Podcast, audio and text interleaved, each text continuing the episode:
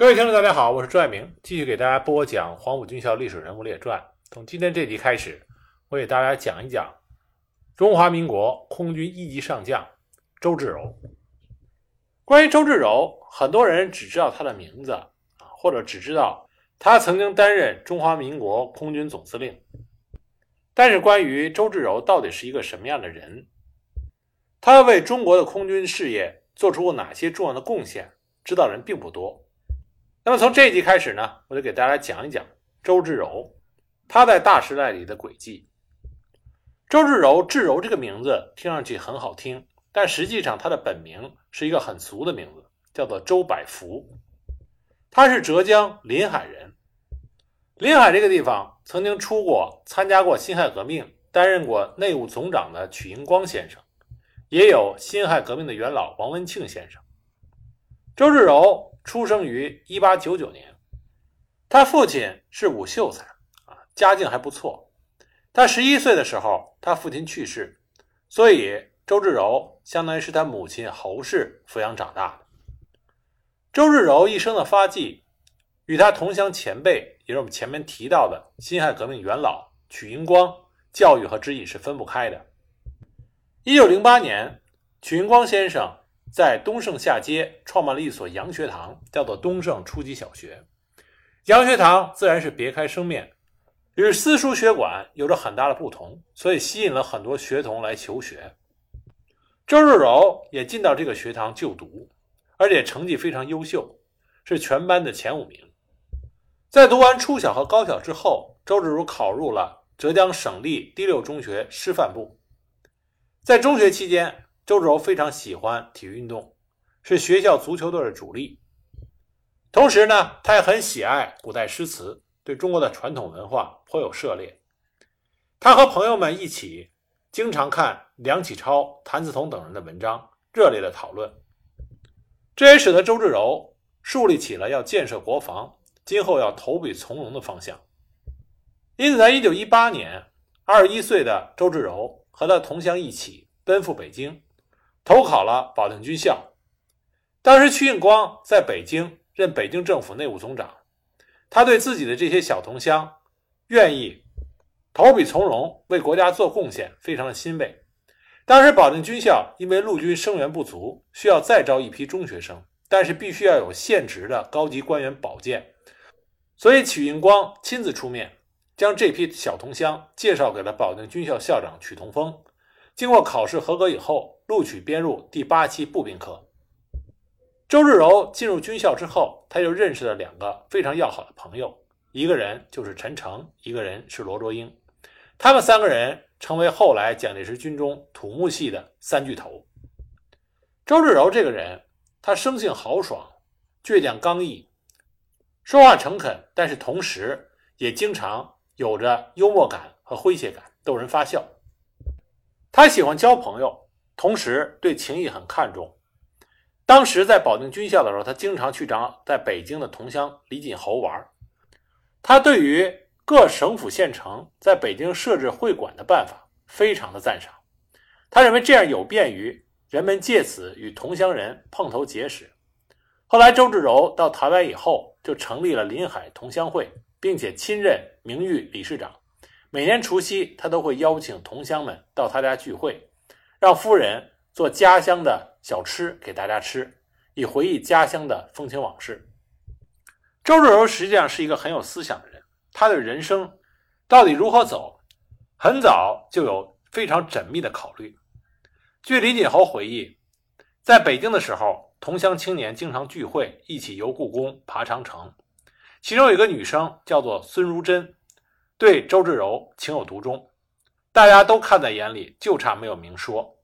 但这个孙如珍呢，是临海的名媛，出身于临海城一个富商大院清纯贤淑，琴棋书画样样是出类拔萃，堪称一代才女。有一次，李锦侯就直接跟周至柔说：“说我们临海同乡同学聚会的时候，大家都能看得出来，如珍对你情有独钟，你就不要让她在单边苦苦追求。”我来给你们做个月老，你们也是才子佳人，很合适的一对儿。没想到周志柔跟他说：“说锦侯，你是知道我的家境的。我娶老婆以后，要他能为我家里的老母捣米磨麦的。如真虽然优秀，我也对他颇有好感，但他出身名门，是个千金小姐，将来怎么可以提得起石杵，推得动石磨，能为我的老母料理家务？选择妻子，生活还是实际一点好。由此可见，周志柔对于他人生的规划，早就有过缜密的考虑。最终，周志柔的夫人也并不是平常人家的，他夫人叫王清莲，哥哥叫王宇刚。王宇刚过继给了辛亥革命元老王文庆，作为四子，因为王文庆没有亲生的儿子。王宇刚与蒋介石在保定军校是同学。那王宇刚呢，与周志柔又是同乡。周志柔军校毕业的时候，王宇刚因为很赞赏周志柔，所以给他做的媒。王玉刚在给周志柔做媒的时候说的很清楚，说我的这个妹妹名叫青莲，小名刚妹，没上过学，人也长得不漂亮。你要是到我家去看看，能行的话，我就说和。周志柔看中的是王青莲很贤惠，所有的家务都会做。而且认为妇道人家就应该做贤妻良母，而王家又是临海有名的辛亥革命元老王文庆的革命家族，因此周志柔欣然同意。婚后，王青莲也的的确确是一个贤妻良母，她对周志柔百依百顺，并且把家里打理的井井有条。而且王青莲呢，还把他哥哥的儿子周志柔的侄儿。都带进周家一起抚养，而且一视同仁，如同己出，这让周志柔非常的满意。周志柔平生有两个最好的朋友，一个是他的老乡李锦侯，另外一个人就是陈诚。陈诚在保定军校的时候和周志柔是同窗，那个时候的陈诚个子不高，头上还留着几个生过疮以后留下的疤，所以周志柔他们与他开起玩笑的时候，经常称他为赖李哥。背后里叫他小赖头，当然后来陈诚官大了，成为蒋介石手下的头号红人，大家见面都称他为慈公，再也不敢叫他的外号。陈诚这个人呢是比较有才，当时在上学的时候，门门成绩都超出于常人，所以不免恃才傲物，自命不凡。唯独对周志柔刮目相看，视为知己，因为周志柔勤奋好学，博闻强记。对很多问题都有独特的见解，而且从来没有盲目的赞同陈诚的观点。一旦不同意，两个人就会进行激烈的辩论。那么有的时候，陈诚觉得周志柔的观点令他心服口服，长此以往，就与周志柔成了莫逆之交。一九二二年六月，周志柔保定军校毕业以后，到山东见习。次年，与陈诚一起分配到浙江陆军第二师见习。在浙江陆军第二师的时候，周志柔被任命为少尉排长，在新昌一带剿匪。有一次，他率领全排把数十个土匪团团的围在山顶，土匪拼死顽抗，周志柔故意网开一面，三面夹攻，逼其溃逃。在他溃逃的过程中，再追而灭之。很快，周志柔就因功升到了上尉连长。但是周志柔目睹着国家始终没有起色，就对北洋军阀产生了厌倦之心。就在这个时候，孙中山先生在广州创办黄埔军校，在各地招募军事人才。陈诚响应号召，在上海随着邓演达来到黄埔军校，任上尉教育副官。周志柔收到了陈诚的信件，也决心南下投效革命阵营。当时陈诚被选为上尉特别官佐，经他的引荐，周志柔被录用为黄埔军校兵学上尉教官。一九二五年，周志柔随着部队参加了两次东征，打垮了陈炯明，在作战中英勇机智，颇受上司的赏识。也就是在同一年，周志柔加入了中国国民党。当时正是国共两党第一次合作时期，在广州工作的同志有国民党的，也有共产党的。也有跨入两党的，国民党正在执行孙中山先生提出的联俄联共、扶助农工的三大政策。据周志柔的好友李锦侯回忆，有一次周志柔对李锦侯说：“今后进入社会谋事，应该加入党派为好。”李锦侯就问他应该入哪个党，周志柔说：“入国民党比较稳定，但不容易发展；入共产党易于发展，但也容易牺牲。如果不怕牺牲，应该加入共产党。”李锦侯就问他：“那你何不入共产党？”周志柔回答说：“你不知道慈修是孙文主义学会里的人吗？也就是说，陈诚是孙文主义学会的，我是他的至交，我不会加入共产党的。”周志柔的一生从来没有背弃过陈诚，他和陈诚一起跟着蒋介石，以服从为天职。但是周志柔从来没有发表过反共的言论。他并不是没有和中国共产党有过接触，在第一次、第二次国共两党合作时期，他都是身在其中。但我们很少从公开的史料中可以看到周志柔对于共产党有过什么负面的评论。一九二六年，周志柔的老乡、深受蒋介石信任的他的同窗王鄂，被蒋介石任命为虎门要塞司令。王鄂聘请了周志柔的好友李锦侯当他的主任秘书，而这个时候，虎门要塞的参谋长空缺，李锦侯就向王鄂建议，让周志柔来补充这个空缺。但是王鄂说，因为王鄂是王文庆的胞弟，所以跟周志柔有亲属关系。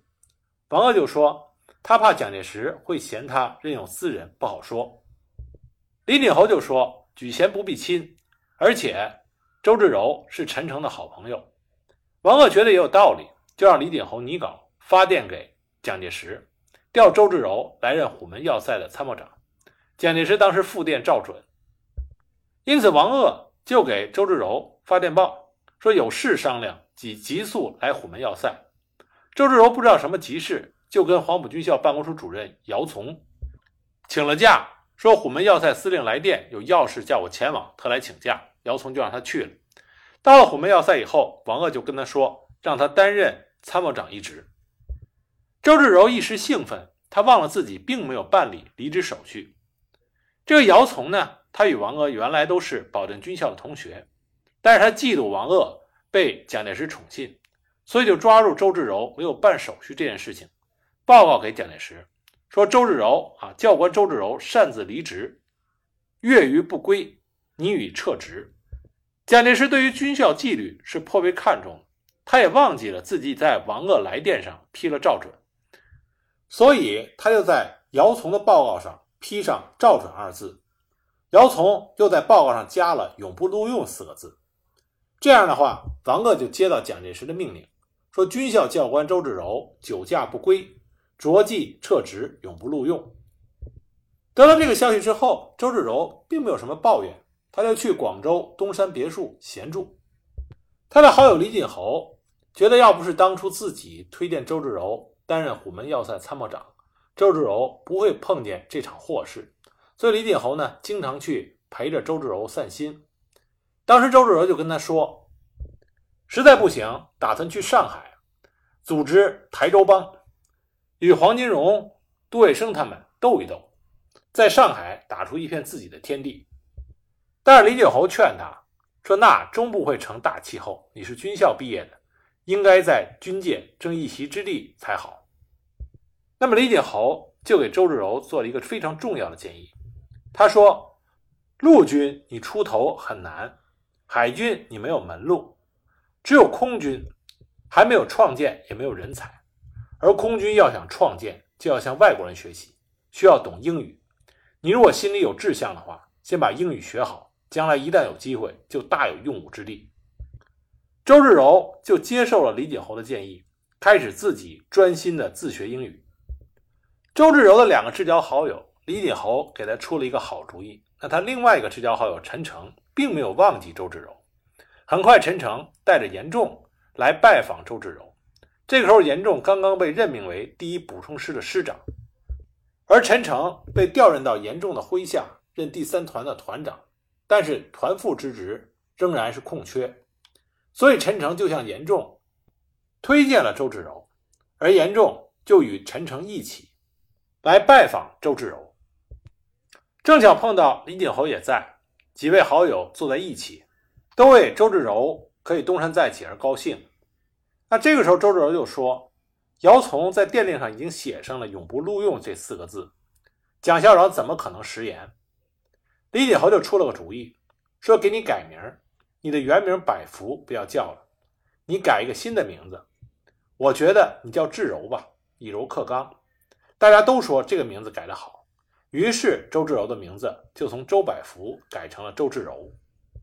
而且当天陈诚在拜访周至柔的时候，就发现周至柔正在苦学英语，所以他回来向蒋介石禀明的时候，一来和蒋介石讲了事情的来龙去脉。告诉蒋介石，本来那个调令你已经批准了，只是你忘记了。而且陈诚曾经让周至柔进行申诉，但是他拒绝了。现在周至柔正在家里学英语，打算出国为国家再做贡献。蒋介石最喜欢的就是像周至柔这种受了委屈不申辩、卧薪尝胆。再加上周至柔又是自己浙江的老乡，所以蒋介石对周至柔的印象就更加深刻了。而且他记住了。周至柔擅长英语，就这样，周至柔到了严重的第一补充师，任中校团副，随着部队出师北伐。北伐开始，严重的第一补充师改番号为第二十一师，周至柔和陈诚搭档，在第六十三团任职，陈诚为团长，周至为副团长，两个人率领该团转战江西、浙江、江苏等地，每战必捷，取得了一系列的战果。在与孙传芳部的作战中，陈诚、周芷柔率领该团一路暴捷，克服了杭州，进而进占了苏州。一九二七年四月，周芷柔升任为第二十一师补充团团长，陈诚这个时候已经升任为副师长。八月份参加了龙龙潭战役，在龙潭战役中，陈诚因为生病，坐在轿子上前线指挥作战，犯了军规，被何应钦免职。周至柔为了表示与陈诚。同进退，共荣辱，也辞去了团长的职务。一九二八年，朱家骅在杭州筹办浙江警官学校，当时学校的教务长叫杜伟。杜伟是保定军校第一期，曾经在浙江第二师担任旅部的少校副官，在那里他认识了刚从军校毕业的陈诚，还有周至柔。陈诚和周至柔一见他就老大哥、老大哥的称不绝口。所以，杜伟对这两个小兄弟也非常的关心。正是杜伟在上海将陈诚介绍给邓演达认识的。所以，杜伟一看周至柔赋闲在家，马上就保举他担任浙江警官学校的教导总队队长，参加学校的筹建工作。不久，陈诚官复原职，担任陆军第二一师师长。周至柔又随他去担任二十一师的参谋长。一九三零年。陈诚被蒋介石任命为十一师副师长，不久又任师长，这就是赫赫有名的十一师。土木系中的“土”就是指十一师。周至柔随陈诚又担任十一师的参谋长，不久又调任为第三十三旅的旅长。一九三一年，在中原大战中，周至柔和陈诚表现出众。很快，周至柔因功升为国军第十四师师长，他率部。奔赴赣南，参加了对红军江西革命根据地的围剿。在赣南作战，周至柔就碰到了土地革命时期国共双方的一场恶战，这就是南雄水口战役。当然，这场战役唱主角的并不是周至柔，而是粤军的于汉谋。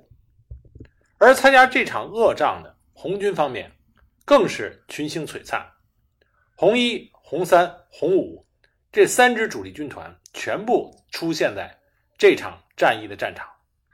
毛泽东、朱德、彭德怀、林彪、陈毅、罗荣桓、聂荣臻、叶剑英、萧劲光、罗润卿、罗炳辉、董振堂等多位红军时期杰出的军事家都参加了这场战役的指挥。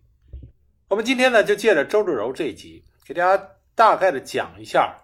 南雄水口战役到底是怎么回事？为什么说它是一场恶仗？这场战役发生的背景是在一九三二年三月中旬，在赣州战役之后，中共苏区中央局决定将中央红军分成中路军，后来改成东路军，也就是红一、红五军团和西路军，西路军是红三军团，分别作战。三月十八日，军委发布训令，委任彭德怀为红军西路军总指挥。滕大远为政治委员，林彪为中路军总指挥，聂荣臻为政治委员。四月二十日，由红一军团和红五军团组成的东路军攻占了漳州，俘敌一千六百余人，缴枪两千余支，飞机两架，以及大量的军用物资，筹得了大批的经费。漳州也是红军第一次解放的沿海较大的城市。五月份，粤军趁着中央红军实行东西路分兵之机，以第一军十九团在于汉谋的率领下入侵赣南。六月初，中央红军由福建龙岩回师赣南。六月中旬，中共临时中央和苏区中央局决定取消东路军、西路军的番号，恢复红军第一方面军番号，重建红军第一方面军总部，朱德兼总司令，毛泽东兼总政治委员，叶剑英兼参谋长，王家祥兼政治部主任，辖红一、红三、红五军团。六月二十一日，朱德和毛泽东。在江西安远作出决定，调动入赣之粤敌回援南雄，以求在运动中加以歼灭。当时红军所制定的作战计划是，由红一、红五军团和胡立第三师由信丰南部直取南雄，准备首先在南雄一带与粤军的五六团决战，同时红三军团先牵制粤军的一部分，然后迅速的和红一、红五军团会合。共同歼灭越军。那么，越军于汉谋部在得知红军主力回师赣南以后，也立即调集了六个团的兵力向大余集中，企图各个击破红军。一九三六年七月二日，红三军团首先在大余东北池江地区击溃了越军四个团，而溃军退守大余。次日，红一军团一部攻占了南雄以北梅岭关要隘，击溃了守军一个团。七月四日到七日，红三军团多次围攻大余，未果。而此间，国民党军周至柔的十四师，还有五十二师以及粤军的第四、第五师和独立第三师，分别由上游韶关、信丰向大余、南雄急进，企图于南北两个方向合击红军。七月七日，粤军第五师和独立第三师进抵南雄，第四师进抵乌境。七月八日。红一方面军决定集中三个团，向北由南雄出动和进抵乌境的粤军。当红五军团向乌境进击的时候，得知乌境的粤军已经西逃，红五军团在董振堂率领下，就向南雄以及以东的水口方向进行截击，并在水口的对岸击溃了粤军第四师两个团，迫使其余部退守水口。但这个时候，战场的情况。发生了剧烈的变化。于汉谋命令独立第三师和独立二旅从南雄县城星夜的赶到水口进行救援。那么这股国军援军行军的速度非常快，很快就和水口的越军部队汇合在了一起。这样就使得水口的越军已经增强至十个团。但是红五军团这边并不知道军情已经发生了剧烈的变化。仍然按照原计划攻击水口，而粤军这边也倚仗兵力大增，而对水口西南面的红五军团进行猛扑。当时情况十分危急，红五军团总指挥董振堂亲自指挥四五千名战士，分四路与国军展开了白刃战，双方面伤亡都很大。后来幸亏陈毅率领江西独立第三师和第六师及时的赶到增援。这才合力打退了国军的进攻。第二天一早，红一军团和红十二军也赶到了水口战场。毛泽东、聂荣臻、林彪一起到了红五军团的指挥所，在听取了红五军团总指挥董振堂和政委萧劲光的汇报之后，决定红一军团增援在南岸作战的红三军，而红十二军增援北岸作战的红十三军。这样，红军各部。对水口的守军发起了总攻，击溃了越军十个团，迫使其退守南雄。但是因为红三军团没有能够及时赶到，没有达到全歼越军的目的。而周至柔率领的十四师还有五十二师也正在赶来，那么全歼越军部队的机会已经丧失，因此双方面脱离了接触。南雄水口战役就此结束。这场战役，红军一共击溃了越军十五个团，给了进入江西的越军很大的打击，稳定了中央苏区的南翼，为红军之后在北线作战创造了有利条件。但是这次战役本身，红军不仅没有获得重要的缴获，而且自身的损伤达到了两千以上。战役没有达成刚开始制定歼灭的目的，而是造成了击溃战和消耗战。其根本原因是因为兵力集中的不够，而且对敌情的变化掌握的不够及时。这场战役给毛泽东留下的印象非常深刻，在毛泽东选集中曾经被提及。这是在毛泽东的文章《中国革命战争的战略问题》中说到的。他说：“水口战役本来是一般算作胜仗，而且还算作是大胜仗。然而我历来就不欢迎这种胜仗，在某种意义上，简直还可以说它是败仗。”不过有意思的是，开国大将萧劲光曾经回忆，在水口战役最后追击敌人的过程中，他居然看到毛泽东手持短枪。和士兵一起加入了追击敌人的行列，这恐怕是毛泽东一生中唯一一次投身在一线的战斗中。这次战役的战况是十分惨烈的。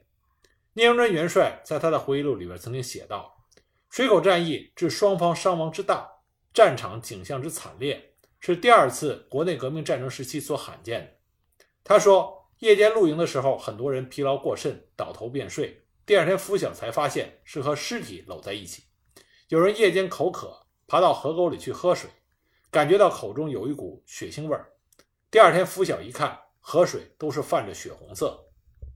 水果战役为中国共产党的军事领导人们提供了宝贵的经验财富。毛泽东曾经总结说：“水口战役吃了兵力不集中的亏，我们的战略是以一当十，我们的战术是以十当一，这是我们制胜敌人的根本法则之一。”从水口战役之后，我们可以看到。中共的军事领导人更加注重，一定要集中优势兵力，各个歼灭敌人。在南京水口战役中，周至柔率领十四师从太和县驰援，替越军解围。那么，他与于汉谋建立了比较良好的关系。这是在一九三二年的夏天，很快不久，也就是在一九三二年的秋天，又一场恶仗展开，这就是金溪战役。这场战役中。虽然红军歼灭了国民党军一个旅和一个团，俘虏了四千余人，击溃了三个师，缴枪四千余支，但是红军的损失也不小。这同样是一场惨烈的恶仗，而周至柔正是这场战役中一个非常重要的角色。那么金溪战役整个的情况是怎么样的呢？我们下一集再给大家继续的讲。